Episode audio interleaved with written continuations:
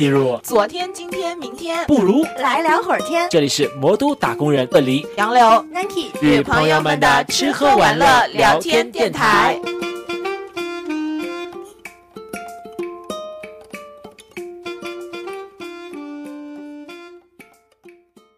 Hello，大家好，欢迎来到本期的来聊会儿天，我是杨柳。我是鳄梨，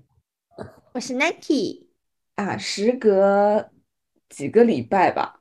然后经过了一个长长的假期，然后我们三个人又聚在一起开始录节目了。然后本期呢也没有一个很具体的就是主题吧，就是聊聊我们在十一假期里面都发生了哪些有趣的事情。然后我们算是一个，嗯，就是鳄梨之前一直想聊的那种圆桌会谈的形式吧。哎他非常，对他非常热衷于就是这种就是瞎聊的模式圆桌会谈。那我们就现在开始吧，谁先开始？当然是 Nike 啊，就是他准备的这么充哦这样分。不是不是，应该我们俩我们俩谁先？因为就显得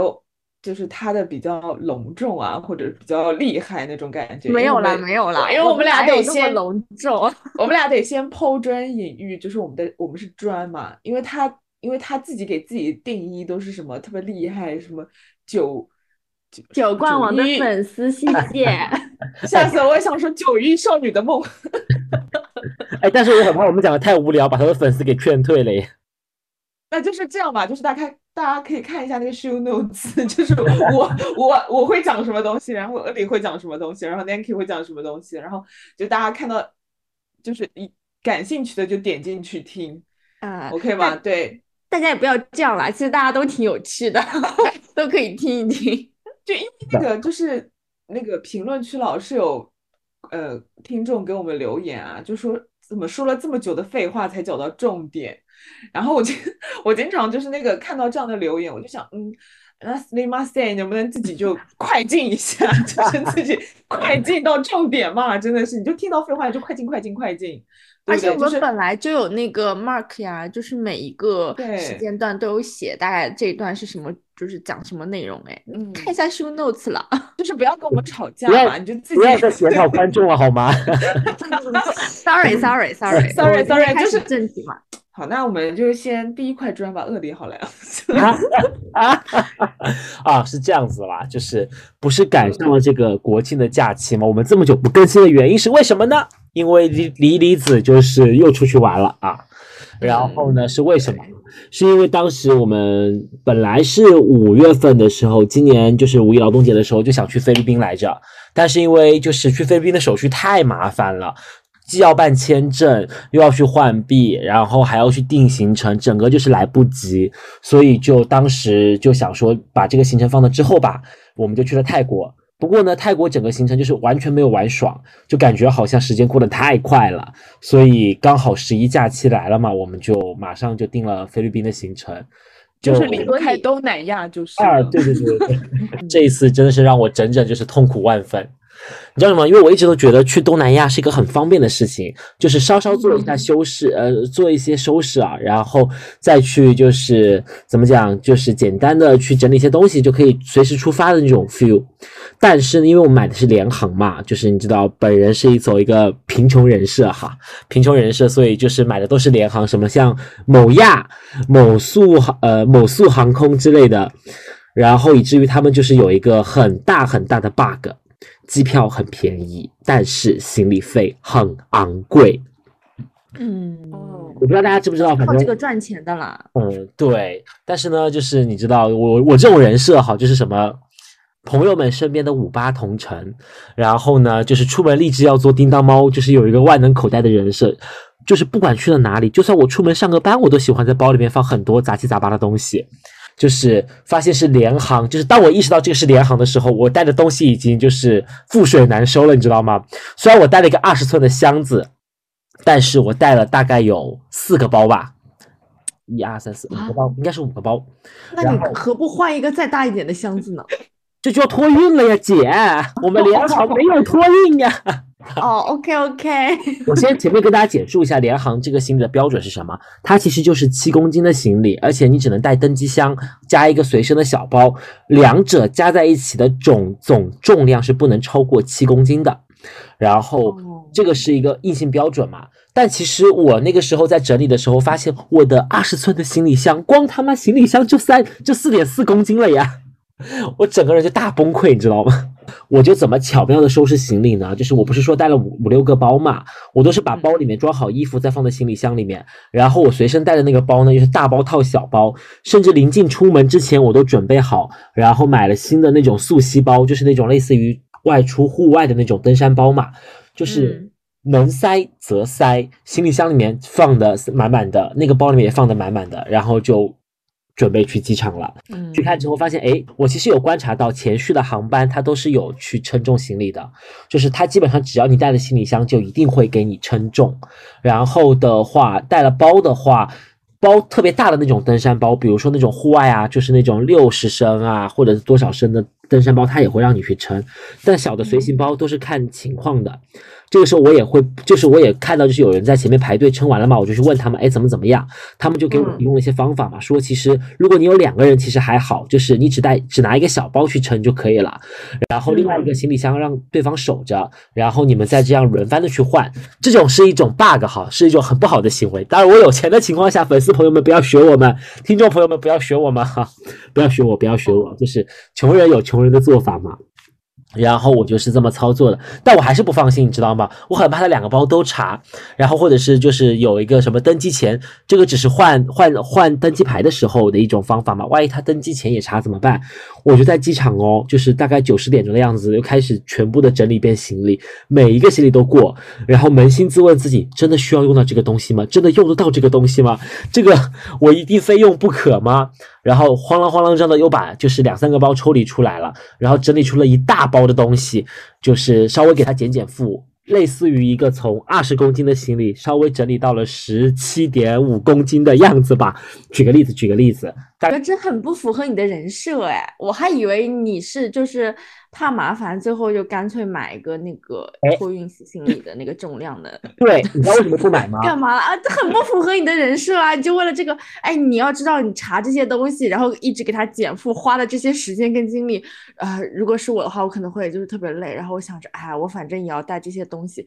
算了，我就买个行李额吧。你知道为什么不买吗？嗯是因为这次的我们的行程要去到两个岛，就是要去长滩岛跟薄荷岛，中间还要去嗯宿务，中间代表是这几段的行程基本上都是由飞机飞飞机连接起来的，就是我不只是嗯买这一趟去马尼拉的这个行李，我要每一趟都买，每一趟都买的话，价格就真的很贵了。哦，我知道，就是原本如果只有一个航班的话，你就想咬咬牙买了就买了，现在可能有三个航班，然后就就是吹捧一下。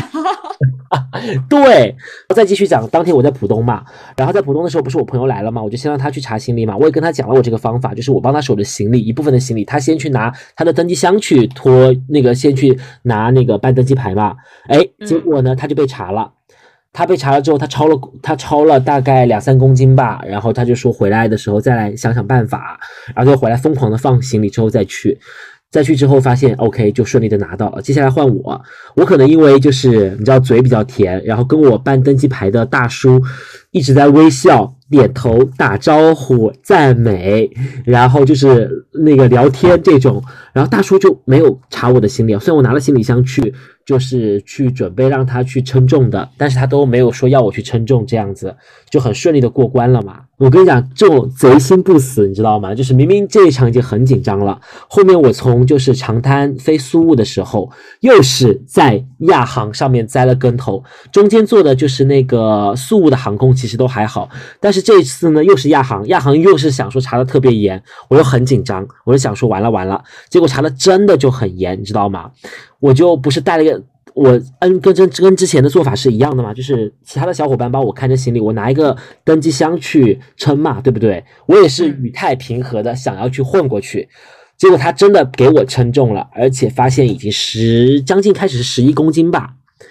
但他人特别好，好到什么程度？我就说，我就用蹩脚的英文问他，我能不能把这些东西都穿在我身上，稍微再整理一下呢？他说 OK 的，行，我就现场再把，比如说一些无人机啊，就拿到手上，相机拿到手上，衣服啊什么的能套一套就套一套，外套啊什么能套一套套一套，这样子再去称，结果发现十公斤，他说又不行，后面我再去减负，就是在机场哦，就在登机口，我后面一堆人在排队，排了起码有十五个人。我在那里现场，大家看我很窘迫，在那里等那个整理行李，我都尴尬到脚抠地。然后我再去称一称，再去弄一弄，然后发现说，直到我的行李是八点几公斤吧，他才让我过了，并且他跟我说，有可能你的安检口是过不了的。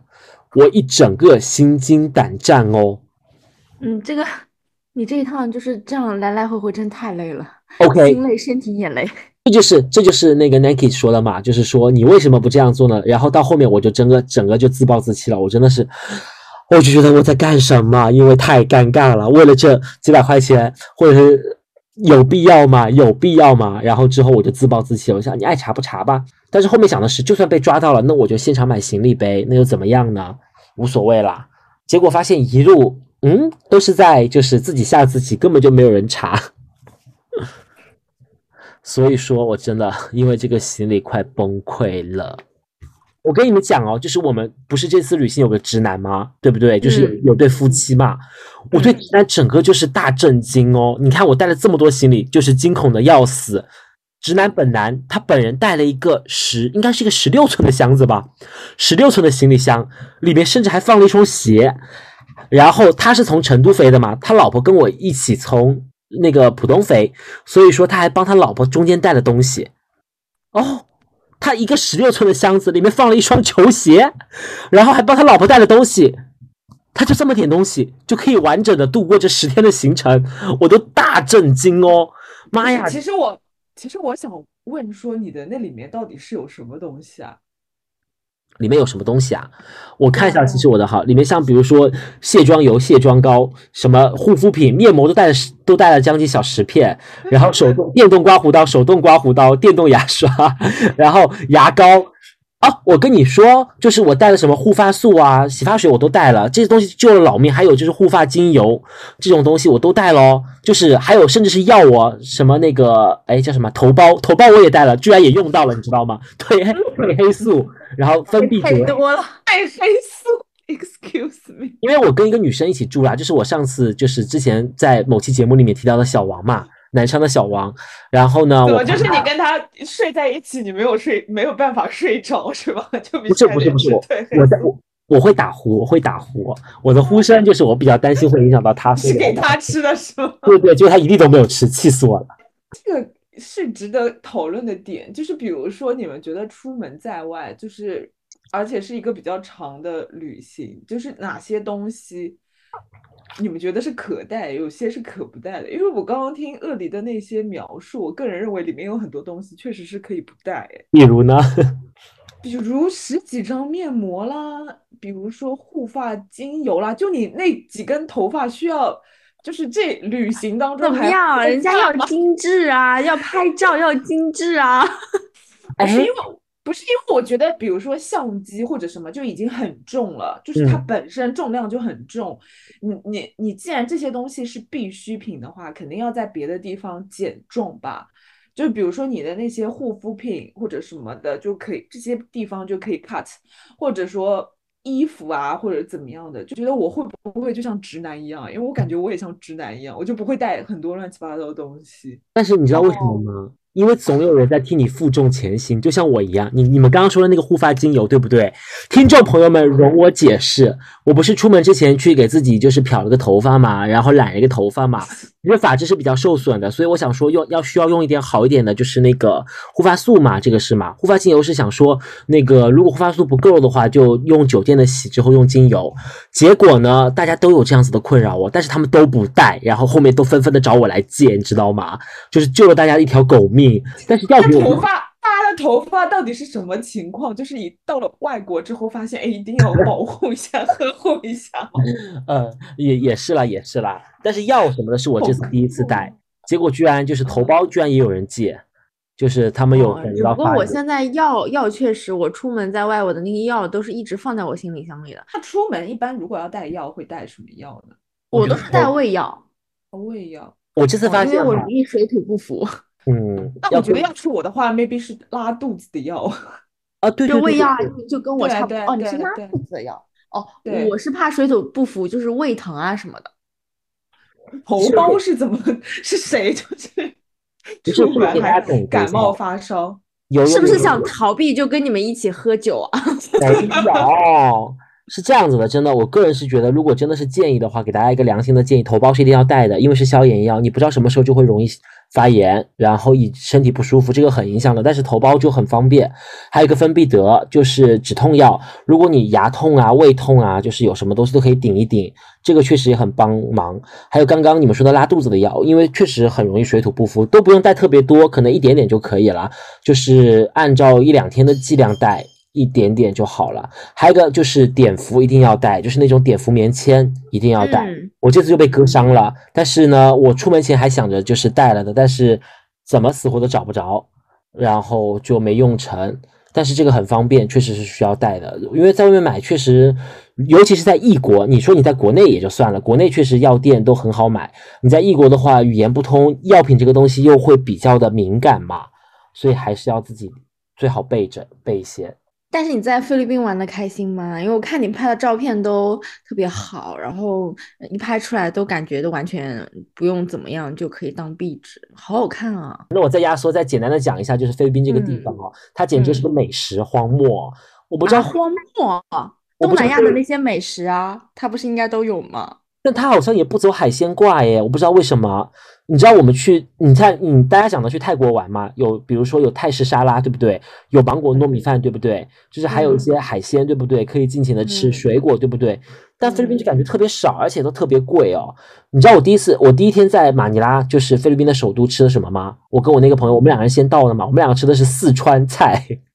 我们找的是川菜，我们想说。之后可能每一天都要吃什么海岛上的那个海鲜啊，有的没的的东西啊，那我们就两个人先吃一点四川菜来垫一垫吧。毕竟那几个朋友都是很强烈的拒绝吃国餐的，就他们想出嗯都想吃一些 local 的本地菜嘛，不想出了门还吃就是那个大陆菜呀、这种中国菜呀、这种。结果呢，我们之后一直在吃的是什么？是韩国菜跟炸鸡，还有什么福建菜、福建海鲜，你知道吗？然后最后一天吃的还是火锅福建、烤串，福建海鲜是什么？对，就是吃的都是那种什么长滩岛上面的福建海鲜，就是那家店就是中国人开的福建海鲜，在薄荷吃的是什么烤肉、烤串，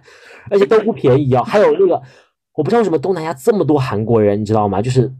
一直都有韩国餐、简餐，哎难怪哎！你像他们那个 K-pop idol 都会去菲律宾开演唱会，我想说，哎呀，那里有什么人？原来是因为韩国人很多，所以才在那边开演唱会啊！难怪去年那个 Seventeen 他们那个亚洲巡演，最后嗯加场都在马尼拉。啊加，场都在马尼拉，对啊，然后他们韩国人说为什么加场不在韩国，结果在马尼拉。对，我就是我之前一直不知道菲律宾的首都是马尼拉，哎，我也是不知道。对，然后是那个 他们 K-pop 老是在那边开演唱会，我才知道的。对，就是很莫名其妙。然后我们就是每天被迫吃很多嗯奇怪的菜，觉得好像我都不知道，现在为止我都不知道菲 菲律宾的就是 local 的本地人都在吃什么。哦，还要讲一个点，是他们的按摩，他们的我不知道是不是菲式按摩还是怎么样，就是要脱光光，只剩一条内裤，你知道吗？只剩一条内裤精油啊，这个不就是精油按摩吗？那不是跟东北差不多吗？啊！可是我在泰国我都没有，就是只脱到剩一条内裤啊，在在那个泰国或者在东北或者在就是在国内，他都是会给你一套衣服换上的，对不对？在菲律宾无法按摩啦，经络按摩，像这种精油按摩，你都要脱光全身可是马杀鸡啊可是你是你是一个男人，只脱到内裤，你也是接受不能的吗？就嗯就比较尴尬，而且你知道我们又是喜欢一一群人在一起的，后面女生就没有跟我们摁了，就是我们就四个男生在一起按嘛，虽然有隔着帘子，你知道吗？但是我另外的两位哥他们带的是一次性的内裤，对吧？就是那种不是有卖那种一次性的内裤吗？但他们买的那个质量奇差，是一个透明的那种纸尿裤一样的，你知道吗？就是那种排纱的，他们就很尴尬，好害羞哦，脸都羞红了啊！我觉得也是蛮我我是蛮是震惊蛮搞也是蛮搞笑的。就是我们第一次，我们我们都是我们，我觉得我们也是在就是东南亚就是按摩身经百战了，我们都是第一次得到这样子的信息，就是说只剩一条内裤，哦，真的当下就，而且还是女生摁哦，开始的还是女生摁，虽然我们都不会有什么反应啦，但是就就觉得就是一一一个爆笑，都不好意思在对方面前脱衣服这样。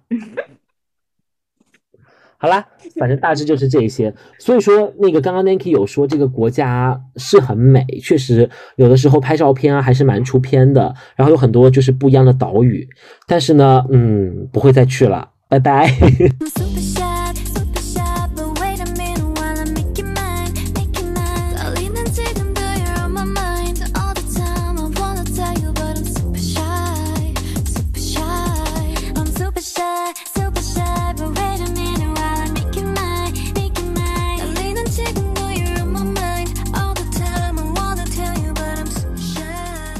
哎，那听说就是杨柳这边也会在那个国庆的时候有一些爆笑之旅，据说是做了那个，我是做了旅行的特种兵，你是做了演唱会的特种兵，那是什么情况啊？怎么还给我抛一个？这不是你说上了吗？对对对，那个就是我我今天想分享的话，就是算是十一里面我做了个音乐特种兵吧。嗯是这样的，就是首先的话是在九月二十九号，哎，三十号，三十号嗯对吧？就是放假第二天，嗯就是我首先去看了那个 Hush 的现场，然后呢，他是对他是在那个上海，然后在那个呃摩登天空。本来呢这一场演出我应该是有伴儿的，哎嘿，然后我的伴儿呢去了那个菲律宾。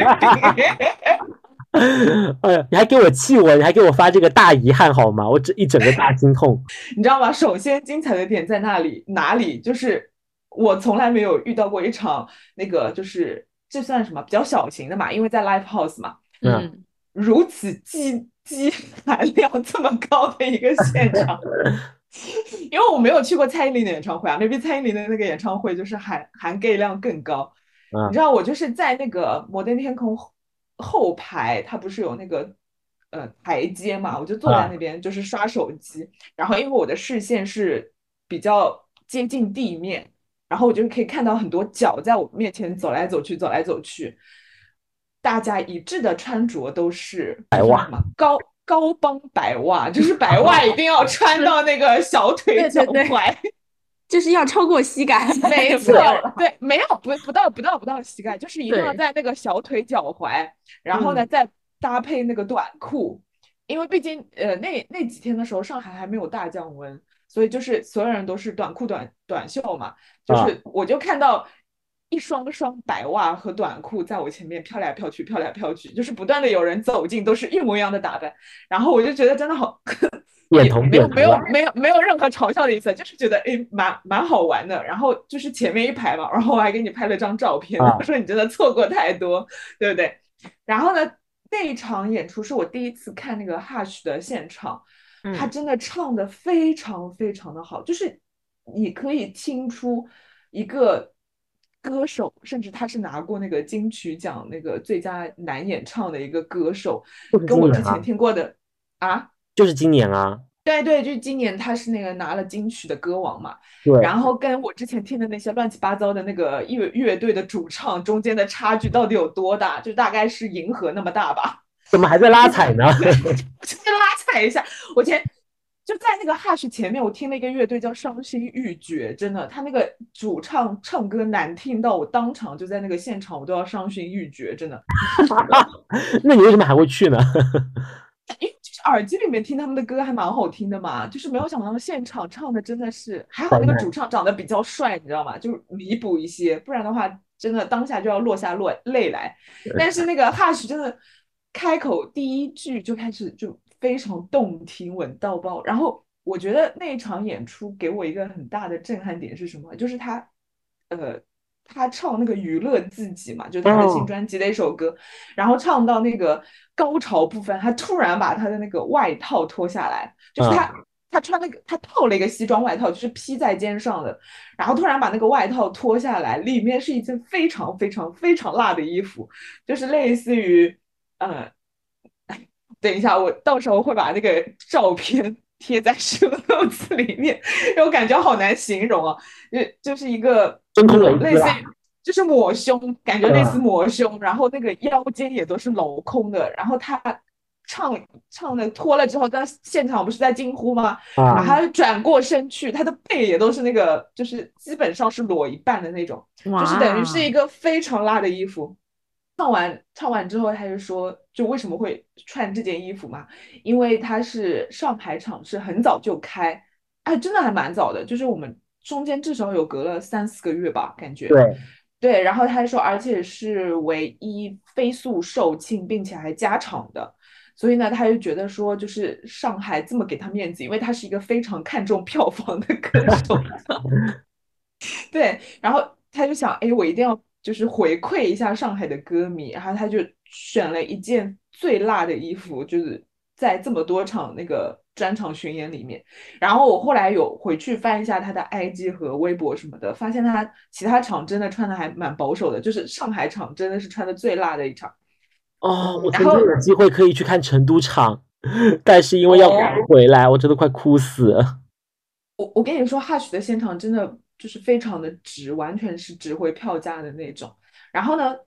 他他这样说了之后呢，就大大家就哇，好棒什么的。嗯然后他接下来讲了一段话，我真的觉得有就是触动到我。然后他说，而且另一方面也是就是想告诉就是大家对身材焦虑的这件事情嘛。他说真的就是，呃，你只要喜欢自己的身体，你就可以大方的展露出来。最重要的是你喜欢自己的身体，喜欢你自己。然后我当时我真的有有一点被触动吧，因为是有一说一，就是哈雪实在不算一个就是身材非常好的男歌手，因为他也没有很强健的那个身材啊和什么腹肌什么的，不像现在就是那种小鲜肉什么，大家就是然后人均八块腹肌，他就是还 蛮普通的啦。但是他就是很勇于的，就是穿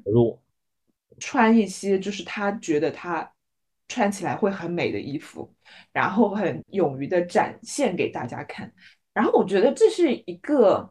就是本顺直女会经常在同志身上能够学习自信的一个地方。因为我不知道你们知道有一个歌手叫 Sam Smith，啊，就是就是对 South 就是吗？对对对，他哎他也是一个，他也是个很知名的 gay，很知名的那个同志歌手。嗯，我朋友就是不是说跟我一起去菲律宾旅行的吗？他是不是在那个那个香港看演唱会？他们就是去香港特意看他的演唱会，耶。他也是呃类似吧，就是是有一说一，真的身材真的不敢恭维，但是他就是很愿意、很高兴、很自信的、很大胆的去穿这些衣服。对，我想，而且我觉得女生真的很容易被自己的身材给就是条条框框束缚住。嗯，对，然后你买衣服什么的，大家第一要义就是说，哎，它不是说穿的漂不漂亮或者怎么样的，而是说，哎，它能不能显瘦，对吧？然后，而且我经常看一些就是走红毯啊什么的，就你比如说像迪丽热巴什么，她哪怕穿了很漂亮的衣服，能够展现你的身材，大家还是很当心，就哦捂着胸口啊什么的，可能怕走光或什么，and e- everything，就是就是大家其实对自己的身体都是很拘谨的，很就是小心翼翼的。嗯，为什么不应该是大方展示的，对吧？我就觉得很多时候，就虽然说我们这个观念可能很难一下子改变，所以我觉得如果是不是呃，我们经常的去看一下，就是这样的。话术啊，或者说你真的你经常去看看 Hush 的演唱会，你会不会就真的有不断的会巩固这样的想法？对，就是有一天我们也可以这样爱自己的身体，然后去大胆的展示它。我觉得这个是当天除了歌非常好听，然后整个就是嗯现场气氛非常棒之外，给我一个非常大的启发启示吧。希望更多的，特别是女孩儿，就大家可以真的能够爱自己，这样。我觉得还有男孩啦，就是你刚刚说的呃男对，但是我觉得男男生真的相对于女生要更容易一些。我觉得，因为刚刚其实我讲了按摩的时候，大家对赤身裸体这件事情其实都有一些微妙的尴尬嘛。但我想说，就是因为其实像现在通讯录，它其实也会有那种什么肌肉型啊，或者是什么型，就是大家啊，对，就是外貌风格身材也是在内卷，是不是？对一定要健身房啊，然后要怎样啊？所嗯以我觉得这个很棒了。Hush，而且作为就是同志已出柜的同志的，就是某一面来讲，icon 吧，就他他也算一个 icon，我也觉得，嗯，对我觉得很棒。对。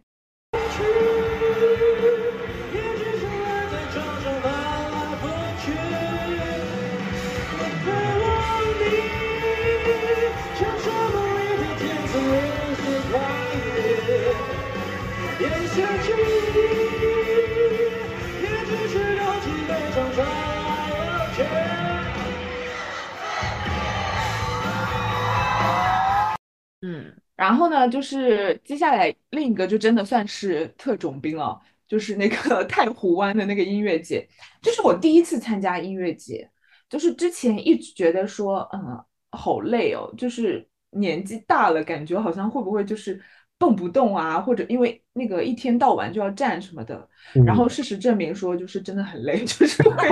站不动。居然没有反转，没有反转，就真的好累。它是怎么一个行程呢？它因为在太湖湾是在常州嘛，就是啊江苏。然后呢，我是早上就要赶过去，呃，但是还好我没有给自己也定很早嘛，因为它是十二点半才开唱，就是第一组那个乐，呃，就是第一组嘉宾出来嗯就是开唱，所以呢，我大概是九点多上的高铁，但还蛮快的，就是呃十一点左右我就已经到那个酒店了，然后呢，我就跟我的朋友会合。但是呢，因为十二点半它不就要开始了吗？嗯然后我们还得入场啊、对票呀，什么乱七八糟的，所以我们得就赶紧出发了。然后呢，也没有时间吃中饭，在那个我在那个家里面带了一点面包，在路上吃了一点。然后到了酒店之后，那个我朋友分了那个麦乐鸡翅的一个鸡翅给我，然后这个就是填饱了一下肚子，我们就去坐那个太湖湾给提供的接驳车，就是它有一个大巴是可以嗯给你开到它那个呃音乐节的地方的。然后呢，我嗯，那个还不错。然后呢，我上车一看，天呐，这个地方居然离那个我们火车站，就是他上上那个接驳车的地方，居然有三四十公里哎。哇，我想这个常常州这个大概已经在什么沟落里面的就角落的地方了。然后呢，就开开开，那个大巴都开了四十分钟，开到我都已经就是真的特别远，四开了四五十分钟。下来的时候，我都已经觉得感觉这个音音乐节都已经听完了，你知道吗？就是很累，真的很疲累。然后呢，进到里面之后，就是又好长一段，因为你得先过它的那个，就是因为它在一个游乐场里面，你得先过它那个游乐场的安检，然后呢再去那个音乐节的地方，音乐节的地方对对票，然后你再进去，反正就是很长的一段路。然后呢，我们走走走走了，走到那个就是呃他们舞主舞台那边，发现已经站满了人，非常多的人。所以这个时候呢，就要跟大家说，如果你是一个比较佛系的，或者说呢，你就是好累啊，你根本没有办法很早去排队，这样的人，你索性就放弃，不要买那个 VIP 票了。就 VIP 票得一直站着。就是你哪怕买了 VIP 票，你也挤不进前面，你挤不到前排。你知道前排的人都是怎么样？他们都是前一天，哦，前一天大概不是，就是早上很早很早就去那站着了。就去那站着了。哇好像他们他们说就是前一天去的，很吓人。就是因为他们要站在第一排，就是跟那个最喜欢的歌手互动嘛。因为他们你想去的都是很大牌的，就是后面的，就比如说陈绮贞啊、吴青峰啊，他们真的有很多死忠的粉丝，你知道吧？嗯，就是他们是那种，嗯，可能清风看着都眼熟的那种歌迷，他们得很早就去排队占领那个第一排的位置，他们在里面都不出来的，一整天不吃不喝，然后也不上厕所，然后因为他们得举着那些，呃，就是什么物料啊什么的应援，对，一整天哎，因为你一旦出来那个位置就没了，而且。呃，他们那个清风啊，什么陈绮贞都是晚上很晚才出来的，都是晚上八九点才出来。他们真的在那个地方站了一整天，我都惊呆了。就是听众朋友们，如果你忍受不了这样的折磨，and 你是一个就是做事喜欢卡点的人，真的就不要买那个 VIP 了，你挤不到前排，而且你只能站在外沿，你也其实看不清主舞台的。你跟后面的那些朋友们看的都是一样的东西，就是大屏幕，而且后面的朋友比你看的还清楚。你站在前面看大屏幕，头就是脖子真的非常非常的痛，所以对，所以就是建议大家可以省省掉那就是一两百块的 VIP 票 VIP 票钱，就是站在后面的普通区，或者我就 VIP 是吗？下午买的是 VIP，我真的觉得就是下次就是我，所以我在跟那个 Nanki 说，我说我们以后去音乐节，我们就坐那个最后面的什么草地呀、或者那个就是充气沙发区。说到那个 VIP，就是他会送一些小东西，是真的，嗯。就是他这次送了一个礼包，你知道里面都是些什么东西吗？啊，签名？哦，一亲笔签名，狗屁，一条毛巾，一条毛巾，然后一个那个手幅，呃，就是上面印了一些什么呃嘉宾的那个歌词啊，然后还送了一杯水，一袋水，呃，一根黄瓜，嗯，黄瓜，就是可能让你补充一下体力吧，一根黄瓜，然后还有有一件雨衣，对，啊，然后然后一个包，就是就是所有东西就是这个东西。然后呢，我们去领这个就是 VIP 的这个东西的时候呢，我们就经过了那个充气沙发区，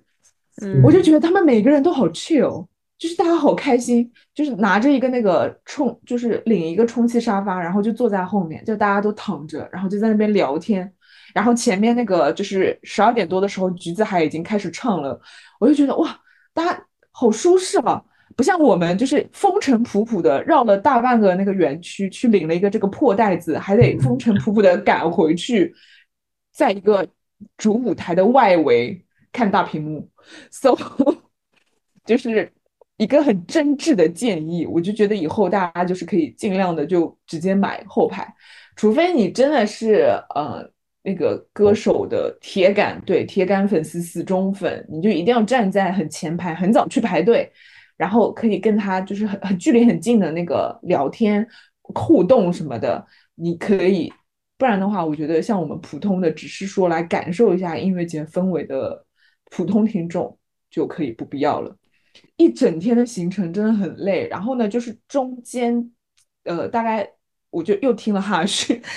就是不知道为什么，就是这一场那个表演还有哈许，但是它依旧非常的好听。然后呢，我们听完哈许，我们就中场休息了一下，大概休息了两个嘉宾的时间。接下来就是全程一直站到底，哎，啊我，真的我真的太累了。大家从下午大概三点多，就是一直站站站站到了晚上，而且因为可怕的事情是什么？就是你已经错失了坐下的权利了。就是因为你前面一直就是嗯站在前排听嘛，嗯，后面的所有人都已经就是能坐的都已经坐满了，你已经没有办法插进去了，你知道吗？就是哪怕想坐一会儿，你都找不到地儿，你就只能很尴尬的继续就是站在前面，仰着脖子看那个大屏，然后就是他们，而且你挤在里面，就是一旦有歌手，比如说唱完了，然后这里面的人可能会走一波嘛，那后面的人会把你往前挤，往前挤。你就是在里面很窒息，然后其实你也看不看不清那个主舞台，so 真的，然后呢一直站一直站站到呃腰间盘最突出，后 最后几个的时候，但是很开心，因为我觉得陈绮贞和呃吴青峰他们那个表演真的还蛮不错的，然后嗯而且现场的话就是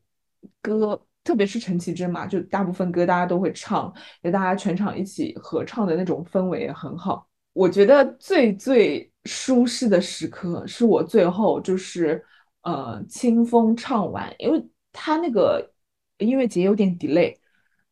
他的那个就是本来十二点半的时候橘子海就应该出来唱歌，但是一直到一点多橘子海才出来。不知道是那个主办方出了什么问题，然后前面就一直在喊退票啊，这个是题外话了。然后就是因为他他 delay，然后导致后面就一直小 delay 小 delay，就是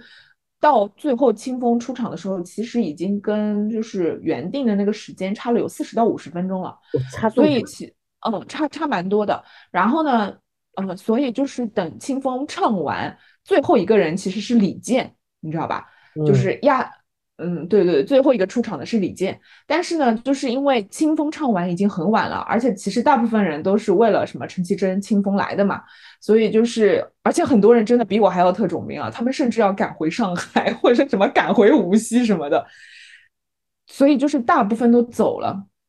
然后大部分走了之后就发现，哎，后面有地方坐了，你知道吗？然后呢，我我跟我朋友我们就说，哎，那赶紧坐一下吧，我们就坐下来听一下李健好了，大家都坐在地上。旁边的一起聊天什么的，然后李健在上面唱歌，这个时候真的就是全场最放松，感觉最舒适的时刻，哎，哎，可能这也是音乐节的意义吧。它的初对衷就不是为了粉圈，真的就是只有这个点，只有这个点的时候才觉得，哎，今天好像就是有感受到他的那个听音乐的舒适感，真的，就前面就一直站在那的时候，就全程因为脚脚很痛，脚也很酸，就是虽然就觉得嗯还蛮好听的，但是就是一直感觉不舒适，到最后的最后那一刻才会感觉很舒服，然后而且就旁边的他们女生啊、男生啊，他们都在聊天，然后你加入进去一起聊的时候，你就觉得哎，好像这就是音乐节的意义。对，嗯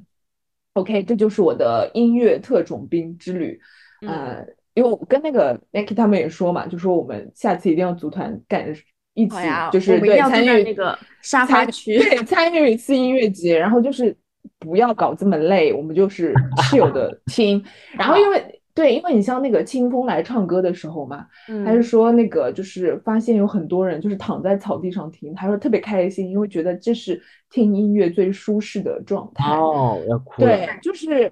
就是千万不要把这件事情当成一个任务。啊，对，就觉得啊，我要我是去看明星，或者我要去什么追歌手什么的，千万不要，它只是一个，就是大家接受聆听音乐的一个途径。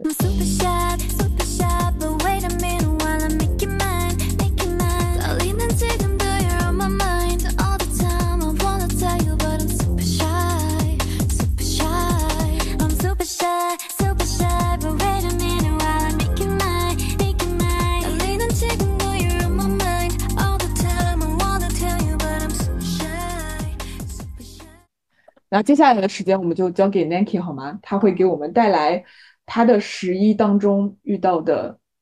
最振奋人心的事情。是振奋人心啦。但是我觉得我的时间应该不会比你们长哦，因为没关系，我们的 我们的都很会被剪掉啊。我们因为很精简，嗯因为我觉得我的十一大家应该很好猜，就是我肯定是看亚运会，正好亚运会的那个时间段就是在十一前，然后大概在十一中旬的样子嘛，大概三四号。对于我来说是三四号，但其实我们录制的当天就是八号当天晚上，其实刚举行了亚运会的闭幕式，相当于亚运会就是彻底结束了，所以我感觉是个就很好的机会总结。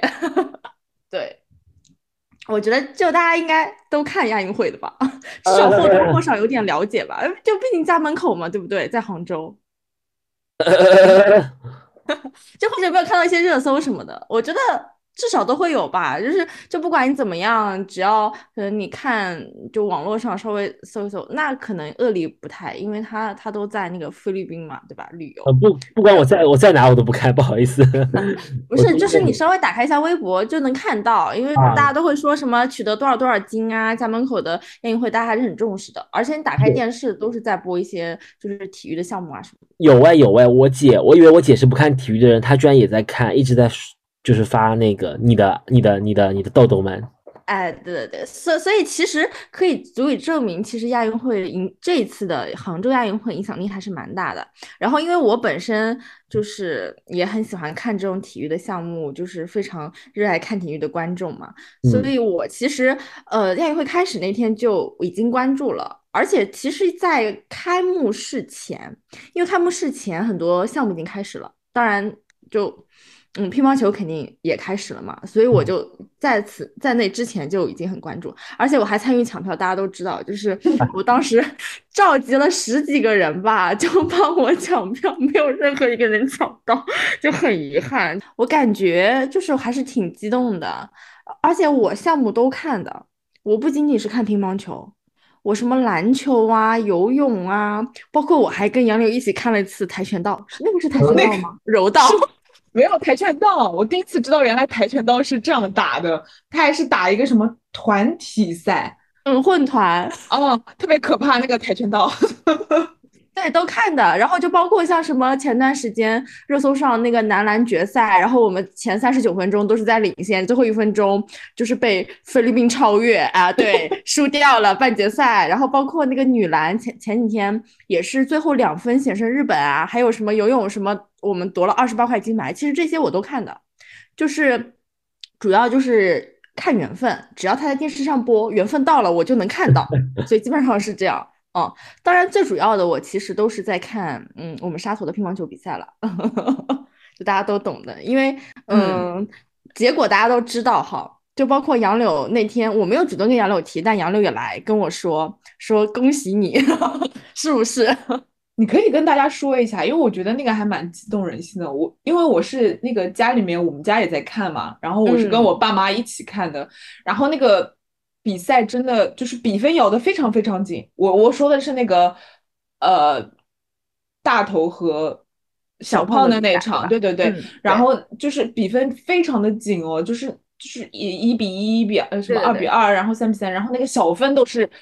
就是基本上就是交叠的那种。然后我跟嗯就是我跟我爸妈一起看，都觉得哇，好就是好紧焦灼，对，好焦灼，嗯嗯，对，因为结果其实大家如果看看了一下或者关注一点，都会知道，就是在今天之前，我都是非常尊贵的七冠王的粉丝。对对对，因为嗯，他们就是王楚钦是四冠王嘛，然后孙颖莎是三冠王。嗯，王楚钦的话是拿了呃，按照时间顺序，他是拿了团呃男子团体。然后混双、男双以及男单的金牌，相当于他把男子可以拿到的金牌都拿到了。然后孙颖莎是拿到了女团、混双以及女单的金牌，我就除了女双没有拿到，其实都拿到了。就当然女双有个小故事，而且当天她其实是在呃国庆节之前那一天，然后我们两队的那个女女双就是中国都输，呃输输在了八进四的，就是没有上没有上领奖台的机会。其实这个真的百年难遇吧，就被遇到了，然后大家都都都在那个骂说让那个女队主教练下台，你知道吗？马林下台，对对对。但是这个我觉得就是这么遗憾的就不提了。最最重要的是，我是尊贵的七冠王的粉丝，因为我是就是四冠王加上三冠王的粉丝球迷，对，就非常的骄傲。而且就像刚刚杨柳说的，就是最后的那个男子单打，包括女单，其实都非常的不容易，因为女单最后孙颖莎是外战，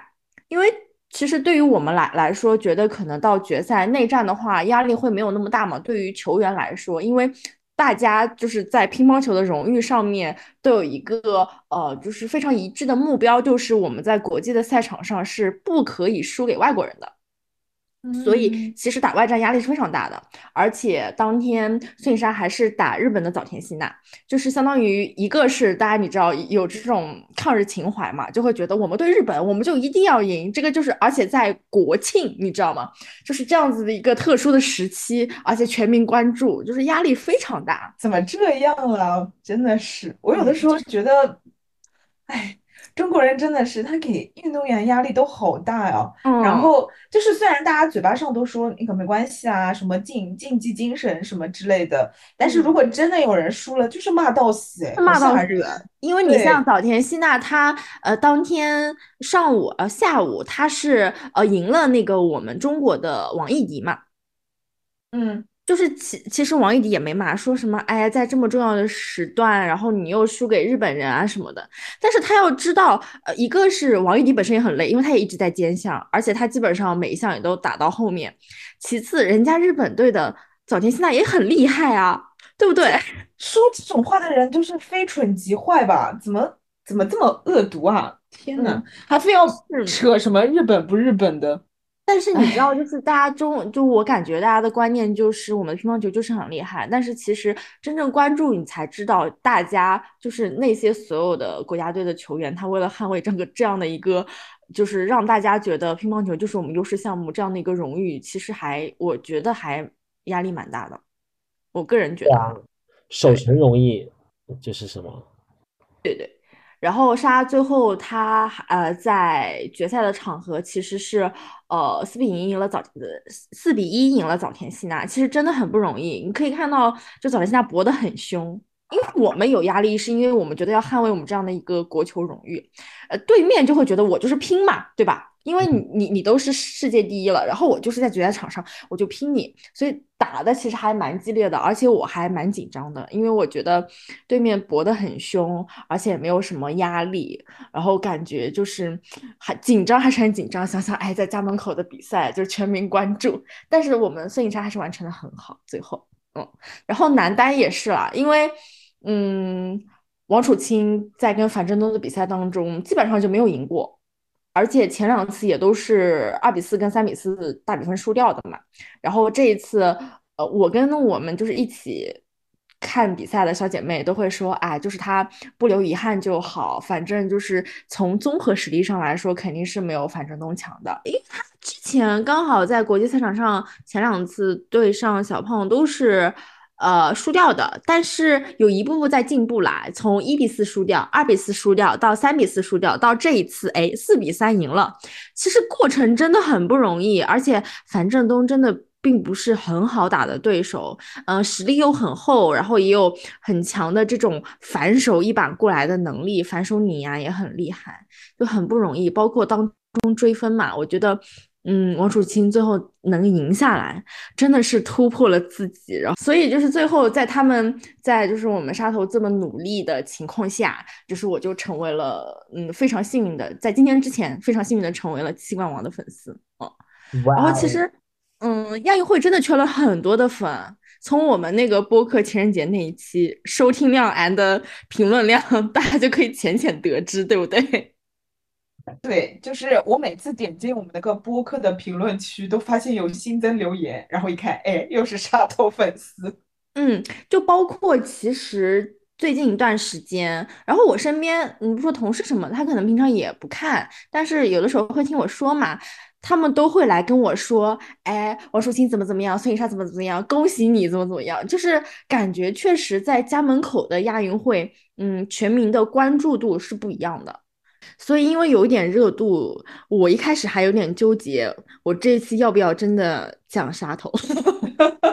因为我原本想说留到明年巴黎奥运会嘛，呃，就是如果我们播客可以撑到那个时候话，撑到那个时候可能对，因为我是觉得说他们现在在奋斗的阶段，我也不好就太多的提起，然后而且有点什么蹭热度的嫌疑了。嗯，虽然现在是确实在蹭热度，哦不不不，我们这个不叫蹭热度，我们这个这个叫什么？就是实时播报制，对，我们就是要制作那个物料，就是类似于我们已经是呃播客界的那个沙土大粉，对，就是就是我们是大大，你知道吗？呃就是自封的对 自自封的大大，就是别人在那个小宇宙搜了半天都没有搜到任何杀头的物料，只有我们播客持续在更新。唯一性，唯一性。，所以我们这个不叫蹭热度，人家反过来要感谢我们，是不是？哦哟，然后第二个原因，其实因为我原本觉得我们就是关注我们播客的人也不是很多，有 就就之前就是随随便聊聊，就是圈地自萌嘛。然后现在因为热度的这种提升，然后我会觉得，嗯，在他们身上的这种荣誉啊，他们的承担的呃，就是项目任务以及他们身上的责任，然后让我突然有点小小的负担，我就生怕就是我说出来的话没有办法去完全的描述他们的这种热血呀，他们的这种奋斗的努力，以及他们这种很美好的感情。我其实之之前也会这么说，但是现在因为有了一点热度，然后 我就更有点小小的负担，所以 一开始有点纠结，但是最后还是提起，主要是因为嗯，现在是真的呃很激动，非常想分享，因为我今天就是录制节目前两个小时，哦，嗯，我就是成为了尊贵的九冠王粉丝，我们又增加了两冠，不好意思，我们就是这么的强。啊，又又是亚运会吗？不是亚运会，因为嗯、呃亚运会是今天闭幕式嘛，对吧？嗯但是乒乓球比赛在十月二号就结束了，然后他们十月三号就飞去了兰州，呃，打 WTT 兰州的球星挑战赛。呃，结局很好的就是在今天，我们孙颖莎跟王楚钦分别拿到了我们兰州这一站的男女单打的冠军。鼓掌，鼓掌。鼓掌！这个时候要配掌声。嗯，对，就是真的是很美好的十月。我记得我们上一次录情人节的时候，我还在说，呃，去年的十月，嗯，沙头拿到了背靠背背的这个单打的冠军，然后才有了后面王楚钦一系列的这种发展。嗯，他就是这种态势越变越好嘛，对吧？然后今年也是十月，然后他们拿到了背靠背的冠军，而且都是分量很重的，我就感觉这个十月非常的美好。嗯，从上一次到现在。八个八个月的时间吧，其实中间又发生了很多的事情，然后也经历了很多很重要的比赛，比如说又是一届很重要的世乒赛啊，然后亚运会啊，就这些都很重要。而且在这些比赛当中，能够看到他们就是又是成长，然后彼此鼓励，一起携手顶峰相见，就感觉啊，太美好了。你你今天的那个就是写的就是这些内容吗？你没有写任何 CP 的什么糖点什么之类的吗？嗯，是就这样是跟个的。怎么跟个领导发言一样？刚刚那一段。对呀、我就是 我就是有感而发，因为我感嗯觉自从沙头到了 next level 之后，我作为他们的球迷，我也到了 next level。但是就是我但是我和恶里 and 听众朋友们还没有到达 next level。我有被间接的影响啦，比如说我有在微博 OK，OK，上看到我可以就是那个头发，嗯，因为我觉得，如果你们普通磕 CP，你会觉得我这些并不是很大的糖点，但是对于我来说，我会就会我就会觉得很甜，我可以跟你们分享，这个没问题。我，就是我听出来了 n a k i 就是个事业皮，现在已嗯经不磕糖了，是吧？嗯，磕还是磕的，比如说，嗯我是觉得这些糖对你们来说可能不觉得什么，但是如果听到我们这一期的，就是所有呃去喜欢杀头的粉丝，他们应该会觉得非常有共鸣。我可以跟你们分享，比如说，嗯，其实我们的槽点大部分我我突然觉得把你跟你们之前说过，我突然觉得把就是杨柳把你放在最后一个，这个决定是很英明的。为什么？就是有种为什么升华，是吗？对对对，不是我跟你说，而且我发现了 Niki 就是说话经常带着一股子，就是不知道为什么哪里来的那种领导总结 发言的那种腔调。前面几期节目里面我就想说了，啊，是就是吧？对对对，就是有一种，嗯，对，就是最后最后来升华一下那种感觉，然后说一番正能量。有可能因为我是正能量的，就是正能量球员的球迷。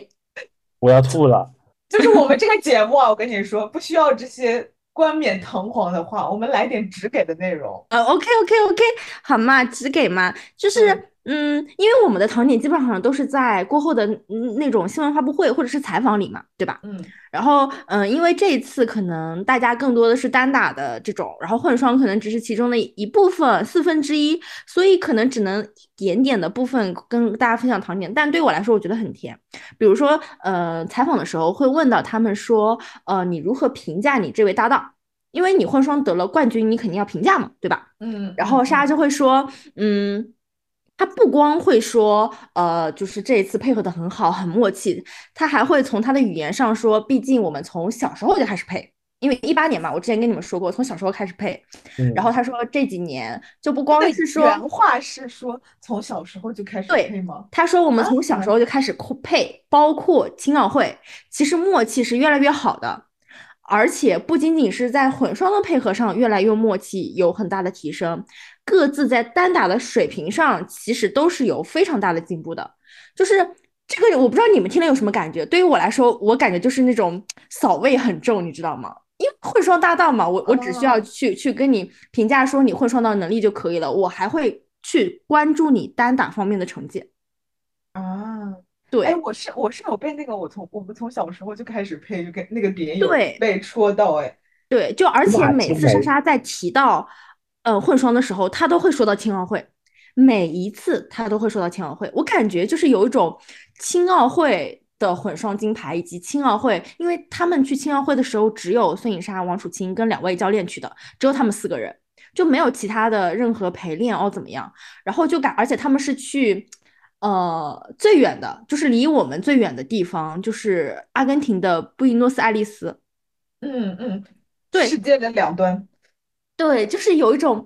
在那个地方，其实给给莎莎留下了非常美好的一段记忆，然后是他们一生一次奥运会啊，不是一生一次的青奥会，然后是他们就是一起奋斗拿下的那块金牌，以及只有他们两个人彼此在那个地方互相鼓励，互相就是陪伴，然后见证着彼此拿拿到那块非常重要的金牌。我觉得这个就是可能对于他们来说，青奥会非常大的意义。所以莎每一次在说到混双，他都会说我们小时候就开始配，包括从青奥会就开始配，每一次就是这个对于我来说是非常，我感觉是非常甜的糖点哦。对，就就是有种大家都没有走散的感觉。就有一种我跟你最初最初时就是呃比较熟悉的时候的那个场景，就一直会留存在心里面那种感觉。我我觉得他们就是有种宿命般的缘分嘛，从小时候一直到现在，对不对？就嗯而且他们嗯嗯采访的时候也会说，哎，现在其实一个眼神可能就会知道对方接下来想怎么打。嗯我觉得这个默契是很难养成的，它需要靠时间以及你对这个人有多大的信任。我觉得这个很重要，而且真的一直在肯定对方的单打能力。而且这一次有一个嗯那个体坛英豪的那个采访，然后呃主持人问王楚钦说：“你怎么定义你的这位搭档？怎么评价孙颖莎？”王楚钦脱口而出：“天才。”哇哦，真的是脱口而出。哦，而且他一切都是以自己为对标。他说：“你想想，你想想看，他都已经上了一届奥运会了，我还在竞争巴黎的名额。然后什么，就是他所有的一切的呃话语的基础都是在我其实以我为基础，在与他比较。不惜拉踩自己，哎，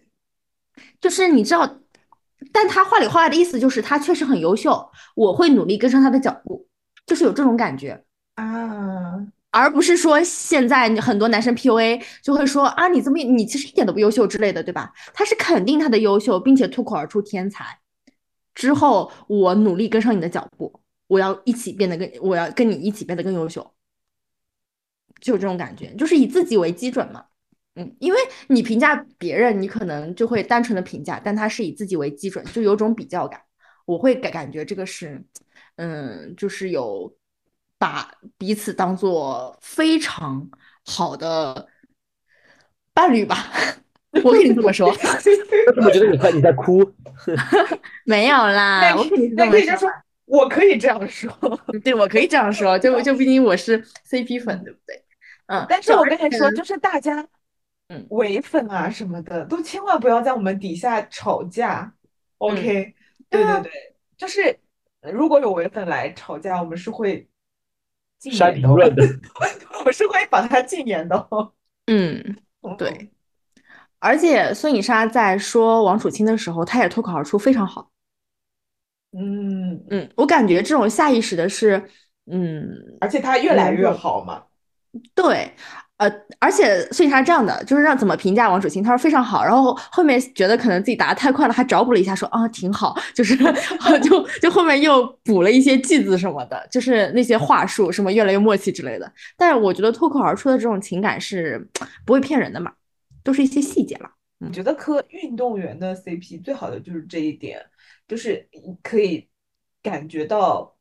呃，就是真的是正能量来的，嗯，对吧？然后就对。怎么说呢？就是而且而且，因为他们一直有比赛，然后表现又越来越好，就是那嗯种感觉话，真的不错。我这个就是课的双强啊，我觉得特别好。对对对对对对对对，就而且我是从课到现在，真的是一步步见证着他们越来越强，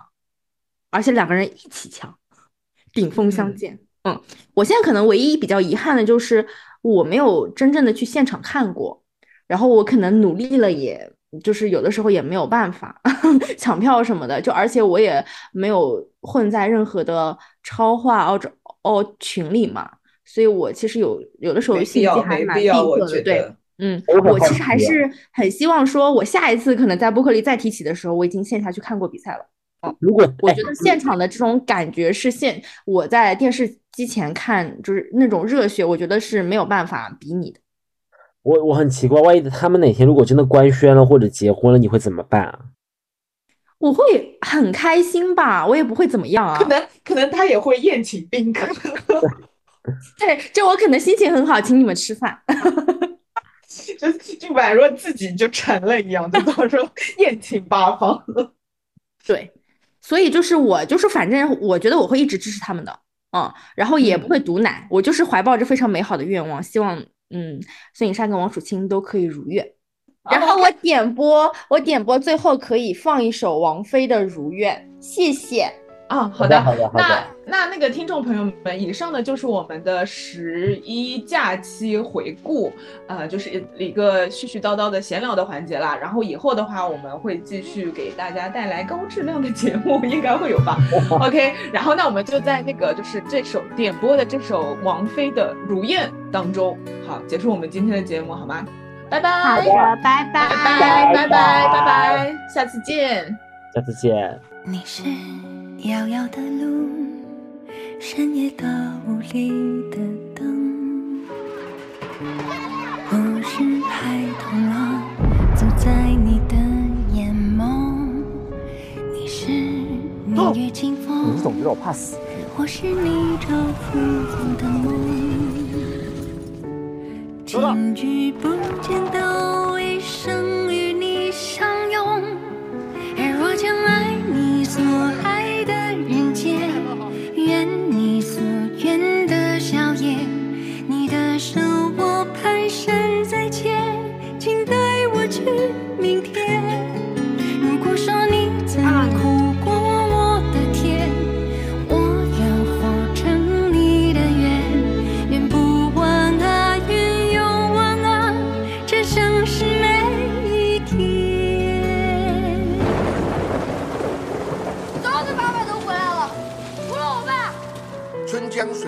先知，他告诉大家，以后打电话可以不用电话线，黄浦江上一定会有大桥，浦东会盖很多高楼。实现梦想需要经历很多很多次失败，怎么才失败一次就放弃梦想？谁放弃梦想了？跟孩子都说了我是个诗人。谁答应给我写一首？你是岁月长河，星火